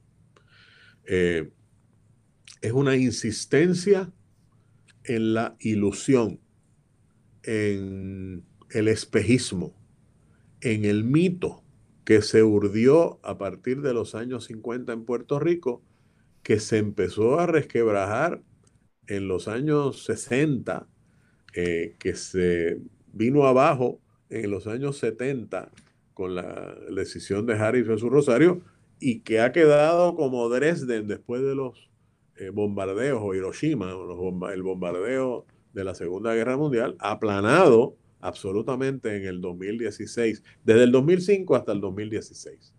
Eh, y hasta el 19, con el caso de Aurelius, que cuando la abogada de Lautier trató de plantear que los casos insulares son racistas, pues eso tiene razón, tiene razón, los casos insulares son racistas, eh, pero fue patético que el juez presidente dijera, perdone que le interrumpa, pero yo creo que eso no tiene nada que ver con este caso. Y más dramático que eso aún es la intervención del juez eh, eh, Breyer, cuando dijo fundamentalmente lo mismo, que no había que entrar a la discusión de los casos insulares, porque esto se podía resolver de otra manera. Breyer, que había sido un aliado, y creo que lo sigue siendo, de las teorías del Estado librismo, eh, que supuestamente había dejado de ser territorio, pero obviamente ya Breyer tiene que aceptar que pues que eso no es cierto, que Puerto Rico sigue siendo un territorio y así lo afirmó. Y que la gente se confunde, profesor, porque por ejemplo, si uno dice que en ese caso no los tocaron o, o que no los mencionaron, gente, pero recuerden, eh, si no los mencionan es porque es la zapata, es porque los dan por sentado. O sea, no, los tocan y no los revocan porque no tenían que hacerlo, pero es sobre esa, toda esa doctrina que precisamente tú puedes imponer unos funcionarios desde el Congreso, decir que son funcionarios del lugar donde los estás imponiendo y no, someterlos o no someterlos a disposiciones, pero discutir si tienen que cumplir con disposiciones constitucionales. O sea, si no los tocaron es porque obviamente los están aplicando, que eso es otro error que ve la gente. Andrés, ese caso no es de casos insulares. Mi hermano, porque, porque ya están trabajando una vez más y por enésima vez sobre esa base, no tienen que discutir todo el tiempo lo que ya te dijeron 40.500 veces. Sí, yo he dicho en varios lugares antes y después de la vista oral de ese caso, eh, que pudieron haber resuelto a base de lo resuelto en Downs vs. Bidwell. En Downs vs. Bidwell la controversia era si era de aplicación a Puerto Rico una cláusula estructural de la Constitución, es decir, aquella que decía que los impuestos tienen que ser uniformes en todos los Estados Unidos. Los impuestos que establece una ley federal, que tienen que ser uniformes en todos los Estados Unidos. Y en ese caso, uno de los argumentos fue esa disposición no es de aplicación a Puerto Rico porque qué mejor indicación de que el Congreso decidió no extender esa cláusula a Puerto, Puerto Rico que no fuera que aprobó un impuesto no uniforme para Puerto Rico. Obviamente no pueden tener el propósito de que esa cláusula de uniformidad aplique si acaban de aprobar un impuesto no uniforme. Pues lo mismo se podría decir con el caso de Aurelius. ¿Qué mejor prueba de que la cláusula de nombramientos con consejo y consentimiento no es de aplicación para la designación de los miembros de la Junta de Puerto Rico, eh, que no sea que el Congreso aprobó una ley que no se ajusta a la cláusula de nombramiento con consejo y consentimiento. Así que esto es casi una imagen, eh, una copia del cuadro de Downs vs. Bidwell en otro contexto, con otros colores, pero es fundamentalmente lo mismo. La cláusula no aplica porque el Congreso decidió no aplicarla. Es decir, que la criatura de la Constitución puede prender y apagar con un switch las disposiciones de la Constitución en función de los intereses de los Estados Unidos, nunca a la luz de los intereses de Puerto Rico. Por esa razón, es que la Corte Suprema de los Estados Unidos nunca ha declarado inconstitucional una ley del Congreso en relación con Puerto Rico. Nunca. Y miren que han, declarado inconstitucionales muchas leyes. Nunca en 122 años han invalidado una ley congresional que se relaciona con Puerto Rico. La función de la Corte Suprema en ese sentido es la de proteger los intereses de los Estados Unidos según articulados políticamente por el Congreso de los Estados Unidos. Profesor, para, ir cerrando ya, eh, luego discutimos, ¿verdad?, lo que ha pasado en el 2016 con todas las decisiones por parte del Tribunal Supremo de los Estados Unidos, la ley promesa y demás. ¿Cuál sería o cuál es la solución a los casos insulares en el presente, en el contexto que vivimos en el presente? Revocarlos, pero la pregunta sería, ¿para qué?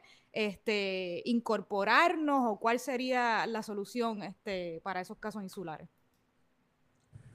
El problema de Puerto Rico no es un problema jurídico.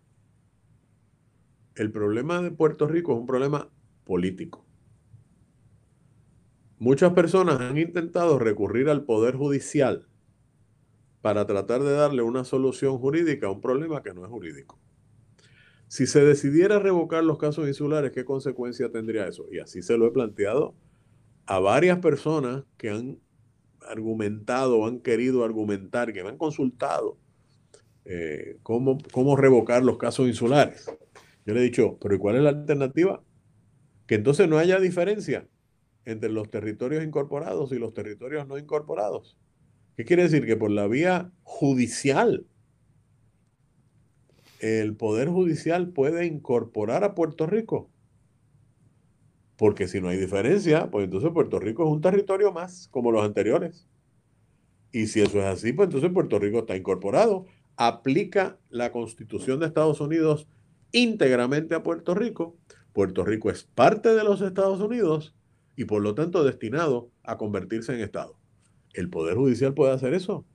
El Poder Judicial no puede tomar esa decisión porque eso es una decisión eminentemente política que dentro del esquema eh, constitucional de Estados Unidos le corresponde única y exclusivamente a las ramas políticas, al Congreso y al Ejecutivo. Así que yo no creo que los casos insulares los vayan a revocar nunca. Lo que pasa es que hay que salirse de la cláusula territorial.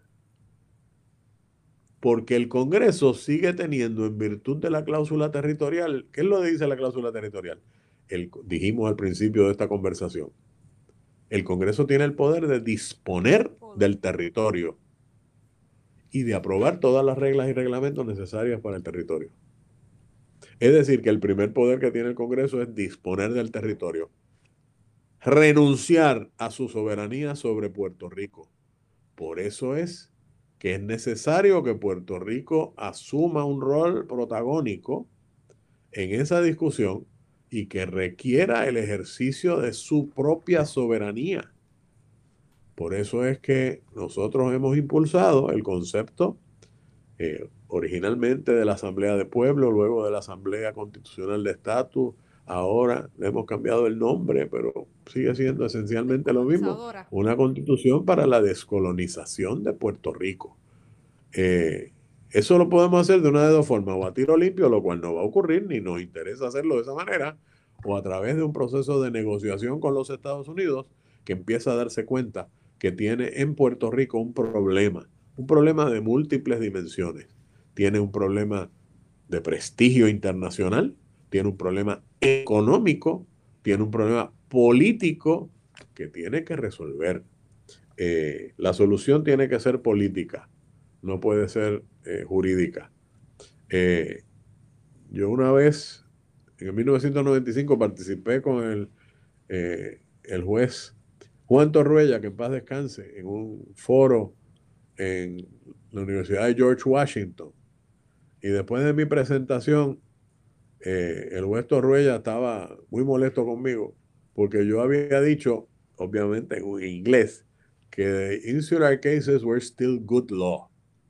En el sentido que se usa en el argot eh, del lenguaje jurídico de los Estados Unidos, que good law es que está vigente. Exacto es que está vigente. Y después, good law, porque eso es lo que está vigente y por lo tanto el Congreso sigue ejerciendo poderes plenarios y eso quiere decir que puede disponer del territorio. Y ahí es que debemos estar dirigiendo todos nuestros esfuerzos a lograr que el Congreso disponga del territorio y fácil cumpla con su obligación jurídica asumida a través del Pacto Internacional de Derechos humanos, civiles y políticos en su artículo 1, que dice, todos los pueblos tienen el derecho a la libre determinación, y en el párrafo 3 dice, y los países que tienen colonia tienen la obligación de descolonizar. Tenemos que obligar al Congreso, tenemos que convencer al Congreso de que, y eso se va a convencer a través de forzar la decisión, eh, de que dispongan del territorio para eh, viabilizar nuestra libre determinación. Excelente, profesor. E, ese asunto de la judicialización de este problema político y utilizar precisamente la, lo que para mí es la imposición de la Carta de Derechos y de, ¿verdad? enmarcar esta discusión en un asunto de derechos individuales eh, ha sido una, una faena o un, un fetiche del anexionismo, yo diría, del anexionismo legal en Puerto Rico el juez El ¿verdad? El presidente del, distrito, no sé si llamarle chief judge de, aquí, del distrito de la Corte de los Estados Unidos en Puerto Rico, eh, como Juan Torruella, ¿verdad? hasta ahora su fallecimiento, muy vocales, hasta hablan de, de, colonialismo, pero siempre bajo la rúbrica esta, el discurso de, los derechos de los, de los ciudadanos americanos residentes en Puerto Rico, y un poco they jump the gun, o sea, ponen la carreta delante de los bueyes porque ya... Eh, para ellos la solución es tratar a Puerto Rico jurídicamente cada vez más como un Estado o como americano, obviando la discusión política, lo cual es una locura. Entonces, además, dan unos saltos de no solo, para ellos la solución es clara, la aplicación directa y completa en todo momento de la constitución de los, de los Estados Unidos de Puerto Rico. Cosa que a mí me puede parecer más sensata que que dejar al arbitrio del Congreso qué derechos aplican, o, porque me parece que eso no es ni constitucionalismo ni federalismo, eso es una locura. Pero no es una solución a largo plazo, ni la solución correcta, ni, creo que se deban enmarcar las discusiones jurídicas de esa forma. Eh, y además que dan unos saltos, porque, por ejemplo, la lucha y, recalco, me parece una locura que un país pueda ejercer su soberanía sobre otro y no reconocerle, por ejemplo, el derecho a votar por sus funcionarios nacionales, como es el caso nuestro, que no votamos por el presidente ni demás. Yo creo que eso es una locura y no tengo que decir que no lo es. Eh, pero revocar los casos insulares eh, no pueden tener el efecto de convertirnos en Estado. Y, si se borra esa distinción que yo mismo no sé cuán importante es hoy día de incorporado versus no incorporado, la decisión final de, de constitucionalmente de, hacer a un territorio un Estado es del Congreso. Eh, de manera que tú caerías, te aplicarán en todo caso los derechos de la Carta de Derechos y, o ciertas disposiciones constitucionales. Pero es que por definición, quienes votan son los estados o las personas de los estados. O sea que tampoco va a tener la consecuencia de darte el voto, de darte la paridad, ¿verdad? De ese tipo de cosas que, se, que escuchamos todo el tiempo. Sí, que en último, por eso yo también veo con mucho escepticismo, como usted plantea súper bien, revocarlo to do what. Yo pienso que en algún momento, eh, pues quizá el tribunal, el Tribunal Supremo de los Estados Unidos, diga en tantas palabras, mano, los fundamentos, o sea, el, raciocinio de la supremacía blanca, el lenguaje obsceno, eso, eso sí, eso está mal, bla, bla, bla. Pero como hemos visto desde hace seis años, han reafirmado el ratio decidendi, la, los fundamentos jurídicos, la, la base importante de esos casos como nunca antes en su historia. O sea, se puede argumentar que están más fuertes que nunca lo que realmente importa. Más allá de que ciertamente esta gente ahora no nos diría que somos unos savages, eh, eh, ¿verdad? Incapaces de ser... No, no. Ahora son un poquito más civilizados ellos. Claro. Eran muy incivilizados cuando hacían eso. Y aquí San Germán existe antes de que existieran lo los pero no lo plasman en la decisión. Claro, claro. Así que nada, Adriana, no sé si y con esto soltamos al profesor. Sí, que bueno, sí, profesor, cerramos. ¿Qué usted cree que sucederá en, el, en un futuro en Puerto Rico en cuanto a, ¿verdad? A, esta doctrina de los casos insulares, pero sobre todo a nuestro futuro político en cuanto a nuestro derecho a la autodeterminación? Eh, bueno, yo creo que... ¿Qué usted cree que va a pasar?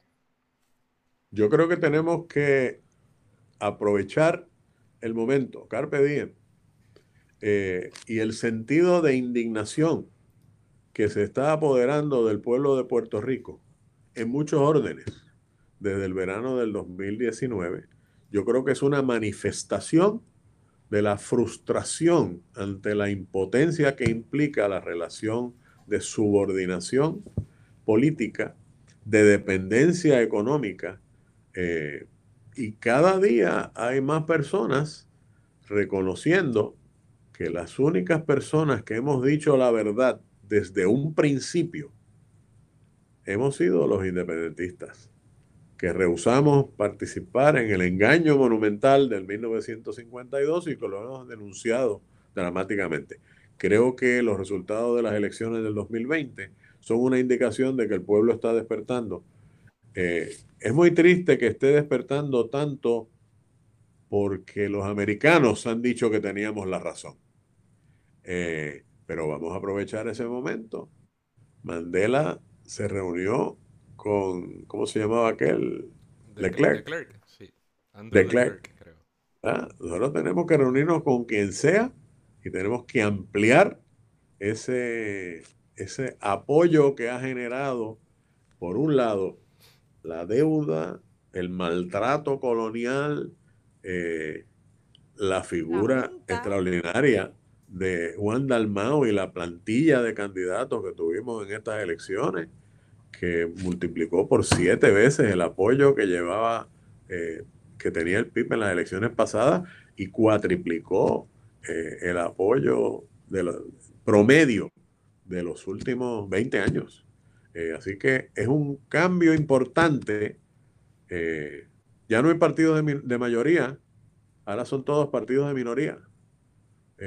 Y yo creo que va a llegar el momento en que la gente se dé cuenta que no nos conviene seguir eh, unidos a los Estados Unidos en esta relación de subordinación.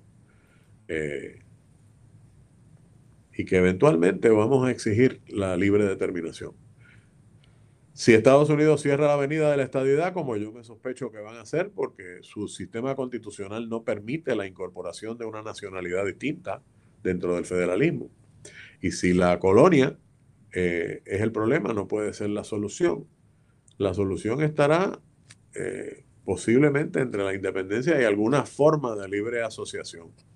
Eh, veremos qué pasa en el futuro. Yo espero que logremos aglutinar suficiente fuerza para forzar esa definición, esa, esa, decisión definitoria en los próximos años. Profesor, pues muchas gracias por estar aquí con nosotros, ayudándonos a, descifrar y a hablar de este tema que, que tanta que tanto nos apasiona y que tanto habíamos adelantado en el programa desde hace tres años. Este quizás era el tema que si yo tenía presente algún tema para discutir en un podcast que tuviéramos, pues ciertamente iba a ser el tema de los casos insulares. Porque yo espero que no, haya sido, eh, que no hayamos sido demasiado técnicos. He tratado de usar el lenguaje más sencillo para que gente que no se ha metido en la intríngulis de estas cosas técnicas, jurídicas, pueda entender lo que significa todo esto, ¿no? Eh, una cosa que han hecho los colonialistas en Puerto Rico es hacer lucir esto como un problema muy complicado. Esto es un problema muy sencillo. Se llama subordinación colonial y hay que acabar con ella. Sencillo, muy sencillo el problema. pues gracias, profesor, un millón por estar con nosotros. que gracias a ustedes por la invitación. Pues hasta espero que algún tema eh, tocaremos más adelante. La, última vez que estuvo con nosotros hablamos del sistema electoral norteamericano. Eso todavía está dando candela. Yo creo que esta elección aquí resalta la locura que nosotros tratamos también de, explicar en ese programa anterior y que yo sigo casi tan confundido como, como antes, ¿verdad? Cada vez que siguen saliendo eh, locuras al respecto.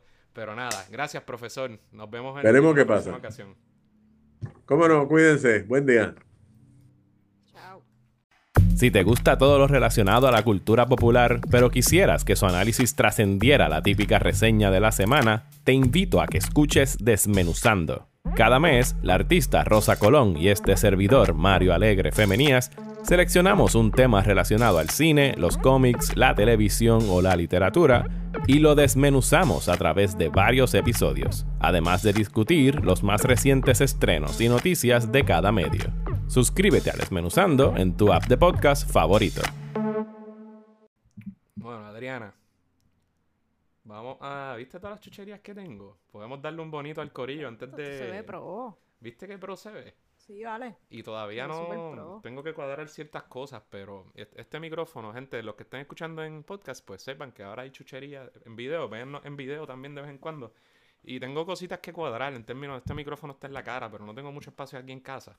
Así que... sí, yo también. Yo tengo que, acomodar, tengo que acomodar mi... Yo tengo un cuarto todavía vacío ahí que se supone que sea mi estudio remoto de Radio Independencia, pero las cosas que uno pide por internet, tú sabes que se tardan ahora como, como seis meses en llegar, así que estoy en espera de muchas cosas. Hoy se supone que me llegue algo. Pues.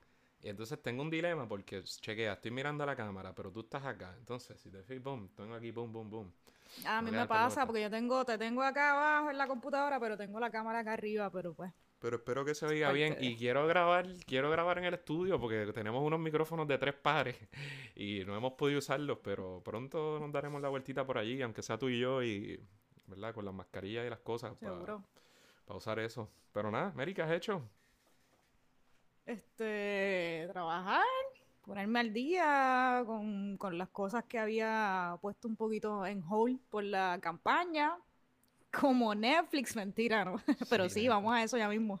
Este, este trabajar, descansar, ponerme al día con, con cosas que tenía atrasadas hasta de la casa. Todavía me falta un poco porque tú sabes, uno sigue trabajando y allá en el Capitolio, siempre hay cosas que hacer, ya estamos trabajando incluso, la verdad, dándole continuidad a todas esas medidas anunciadas por María de Lourdes, por Denis Márquez, haciendo un poquito un poquito de todo. Descansé mucho menos de lo que ¿Y tú pensaba que iba a descansar en estas pseudo vacaciones de Radio Independencia, que no Eso fueron tan largas como, como previstas, pero no sé si había dicho en el podcast que se me explotó una goma el día de las elecciones, seguramente lo dije, no sé. Este, pues Yo tuve que creo que no, No sé, no me acuerdo. Yo creo que Pues, no, no, pues porque por no grabamos después de las elecciones. O sea, grabamos, pero justo después, y no, no, no sé si lo mencioné, pero Ah, sí. No resulta, sé, chacho, pues, le tuve que dar un totazo, compré, iba a comprar más gomas, pero terminé comprando dos y moviéndolas para atrás y para adelante, el un truquito ahí. Este, pero no puedo comprar gomas usadas porque después se me explotan rápido, tuve que comprar unas gomitas ahí, así Sí, que totazo para el no- corillo. Está bien, Mm. pero eso hay que hacerlo. Y Mira, ¿y este qué, qué? ¿Qué has visto? Hablamos de Netflix. hablamos de Netflix, empezaste, bueno, viste ¿Qué has Queen's hecho? Gambit, ¿qué te pareció? Yo había mencionado de Queen's Vi Gambit, Queen's Gambit. ¿qué te pareció? Sí, este, hecho me gustó un montón, súper nítida, me gustó mucho. Entretenida, eh, me decepcionó que no fuera una historia verídica, que quería, También. quería, quería después investigar y enterarme de la vida de esta mujer, pero no. Eh, pero vale la pena, súper, súper buena, súper no buena. visto, Este, me de gustó la de ajedrez, me gustaron las actuaciones, me, es una serie bonita, este, los vestuarios brutales, el flow de, de la actriz y de su personaje me encantó, el tema del feminismo en esa, ¿verdad? En ese contexto histórico, este, ella siendo la única mujer, eh, su amiga, está súper nítida, Su verdad, un mamá, sí, hay algo de racismo, hay algo de, de Su feminismo, la, la relación de la mamá, ajá. el papá, el, el papá adoptivo. A su papá, ajá. Está una cosa soviética y me gusta que no es Eh, una, no fue una, una, li- una proyección clichosa de los rusos, por el contrario, hay una Al crítica revés. al- este, Ajá. me recordó Sí, el que, discurso ese de anticomunista, Guerra Fría. Me recordó que, que tengo que enseñarle más a Sofi. Yo traté de enseñarle, mi nena tiene tres Eso años. te iba a decir. No, yo empecé desde que cumplió Es los tres ahora, años, Andrés. empecé. Es ahora, Es ahora, si no es tarde, sí. Pero empecé y ve el, caballito, la cosa, pero a los 10 minutos ya se cansa. Y después eh, la pandemia. Tienes que ser como que ya, eso, tú eres gran maestro a, los a los 15 años. Si no, estás eh, tarde. Sí, no, dicen que para que tú seas la hostia, tú tienes que empezar a los 3 añitos. 3. De verdad, los tres. ah, Pues ahora Bueno, es por ahí, o ¿eh? sea, que, que, que es que el ajedrez en verdad a mí me fascina porque es una jodienda. Tienes tú- que buscar por internet como que algún libro de ajedrez Yo para tengo niños. ahí o haber tres. algo. Bueno, no de niño, pero yo Ah, tengo ahí dos o pues. tres. Pero lo que Pero usted no dice, de mira, niños, como que sea más jueguito. hey, comprarle una, un tablero que le, que, le, que le llame la atención y empezar Ajá. a enseñarle lo que pueda, pero igual habría que aprender a, a enseñarle hasta y después soltarle a alguien que sepa de verdad. Este, Eso sí. pero el que ajedrez empezar está con fuera lo básico, tú. porque después tú te- o sea, y el show toca eso, la locura que, que ha tocado a un montón de ajedrecistas de Sí. primer orden a nivel mundial. Sí. Este, y está sí, fuera de liga, pero Porque es es, que es juego intenso, genial. tienes que, Sí, tienes que dedicarle mucho tiempo. Eso es lo que yo le decía ahora y eso, que, que, que se estudia, llega un punto, eso es cuando tú ves un genio de estos que juega con 30 personas a la vez y le gana y tú dices, ¿cómo lo hace? Que este cabrón no está ni pensando ya, ¿entiendes? Cuando él está jugando, él vio, pap, pap, él movió, pero él llega Él un punto, es la misma él- tablera, son las ajá. mismas piezas, la- ¿sabe? Él, ya eso, eso, it is done. Alguien lo hizo antes, él lo estudió, alguien ya lo pensó por él y es, es una máquina en ese sentido, ah, ¿verdad? Eso, Me obviamente, dieron cuando llega- ganas de, de- Yo no sé jugar, o sea, yo sé mover las fichas. Yo sé cómo se mueven las fichas y... Y ya. Pero me dieron ganas como que de aprender un poquito más. Aunque sea, aunque sea aprenderme una o dos jugadas para sorprender a alguien que no sepa cuando juegue conmigo. Tacho, yo- eso, eso Esa es mi consume, meta. eso consume tanto si te, si te vas por ese rabbit hole, te da como con la política, con el podcast, te después estás todo el tiempo, te, te vas cucu, te pones a pensar así, tú sabes, te, te- Como A- hablar solo Me y pone la a ver el techo. sí, ahora me tripeaba, después cuando, por las noches, cuando yo, de seguro le he dicho, que para despejar la mente después de un día completo o algo, me ponía a jugar ajedrez y después no podía dormir, y ya, pero es que tú eres el único que, te, que, que, te- que- que chilea jugando ajedrez. Yo Este, hacía eso cuando estudiaba para la reválida. Cogía breaks en la Mac, este, jugando ajedrez con la computadora. Ese era mi break. Yo lo hacía también, sí, pero la verdad es que no te calma mucho. Brega, por, brega porque no te calma, pero es brega porque te mantienes como que tampoco es que te lembas, eh, te mantienes atento y concentrado, pero le coges un break a, a la cosa de derecho que has estado leyendo durante mucho tiempo. Bueno, entonces, pero también eh, no lo he terminado, segura, a lo mejor cuando se publique esto ya lo termine. Ya y nada. La cuarta temporada de The. Crown. Este, y tengo mucho que decir. Ahí, vi un tweet, empezado. ahí vi un tweet de alguien hating y, y de un pana dándole like, de los buenos, dándole like. Ah, yo creo que la serie es buenísima. Es, es buena porque es que yo, yo detesto a la monarquía. O sea, lo- yo creo que eh, en unos países hubo revoluciones, cortaron cabeza a tiempo.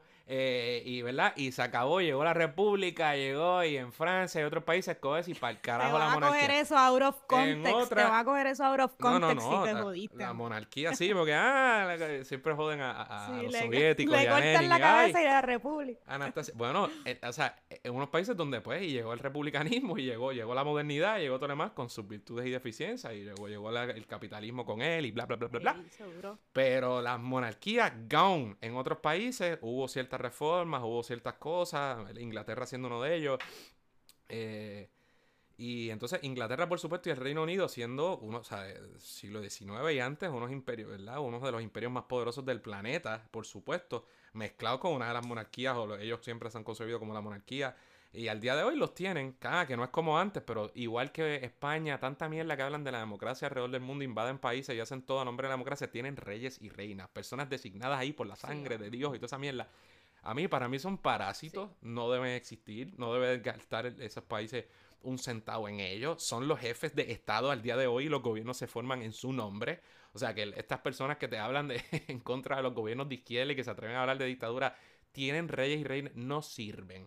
Y me tripeo a la gente cuando están pendientes a Kate Middleton y a, y a Harry y al otro. y- Dicho todo esto, gente, difiero también de la gente que, que rápido critica el arte o las proyecciones como, ay, que sí que mucho, ¿verdad? O que mucho enseña o ciertas cosas.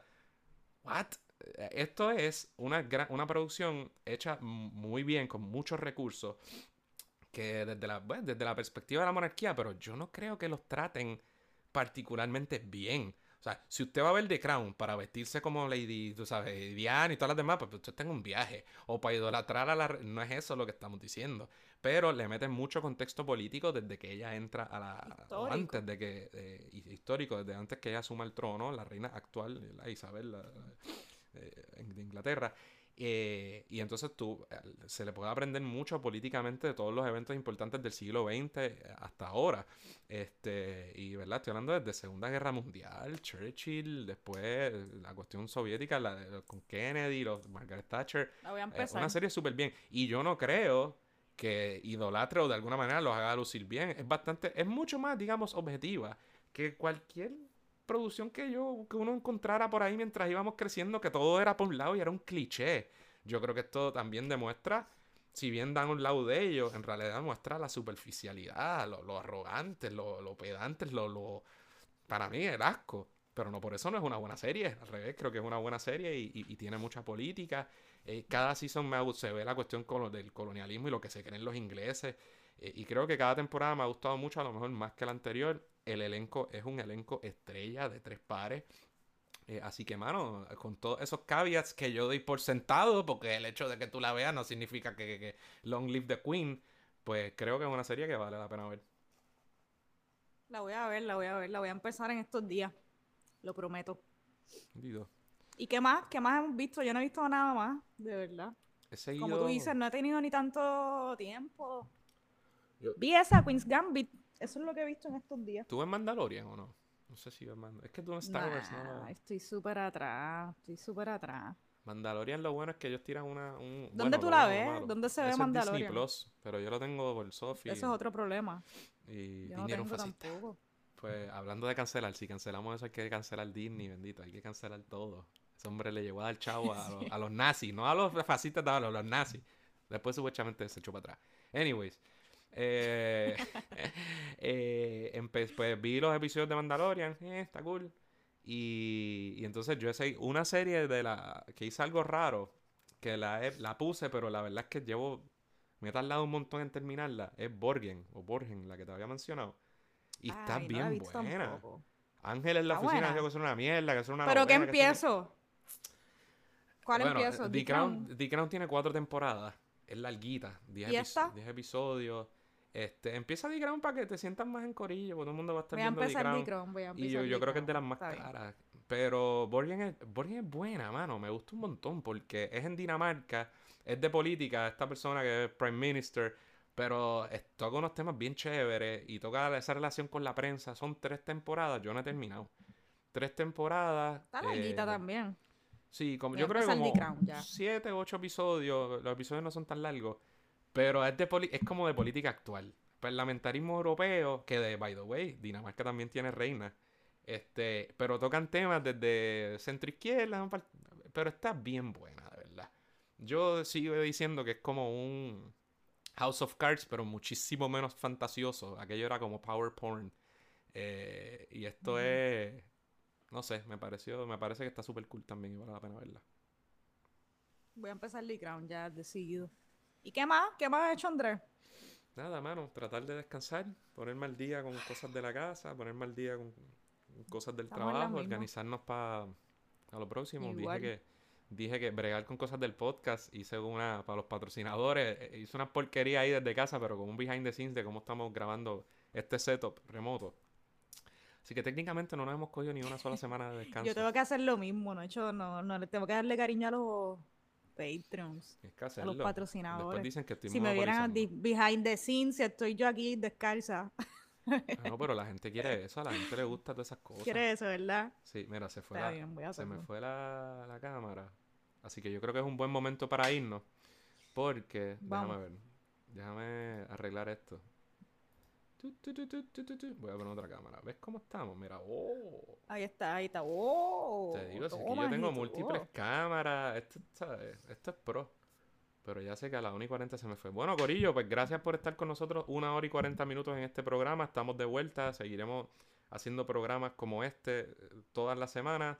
Tenemos eh, ideas para un futuro cercano y, y lejano. Así que pendientes. Hasta la próxima. Nos vemos. Eso es todo por hoy. Esperamos que les haya gustado el programa. Recuerden suscribirse a Radio Independencia en su aplicación de podcast favorita y YouTube. Y síganos en todas nuestras redes sociales para mantenerse al día sobre lo que pasa en Puerto Rico. Hasta la próxima.